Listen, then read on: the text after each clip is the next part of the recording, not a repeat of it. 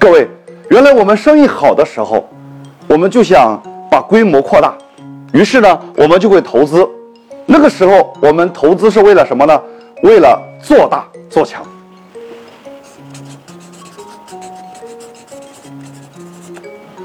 可是你突然发现，今天各个行业都不好干。如果你再加大投资，其实就是损失。于是你看这几年，所有人都不再讲做大做强，都在讲转型升级。